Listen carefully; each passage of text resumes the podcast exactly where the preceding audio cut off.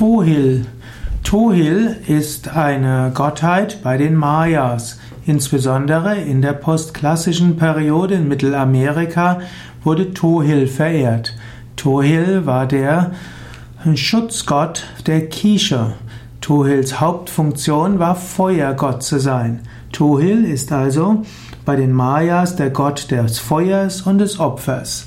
So könnte man sagen, Tohil hat Ähnlichkeiten auch mit Agni, dem indischen Feuergott, vielleicht auch mit Hephaistos, dem griechischen Feuergott. Tohil ist also der Gott des Feuers wie auch des Opfers und so gibt es viele Tempel, wo ihm Feuer dargebracht wurden.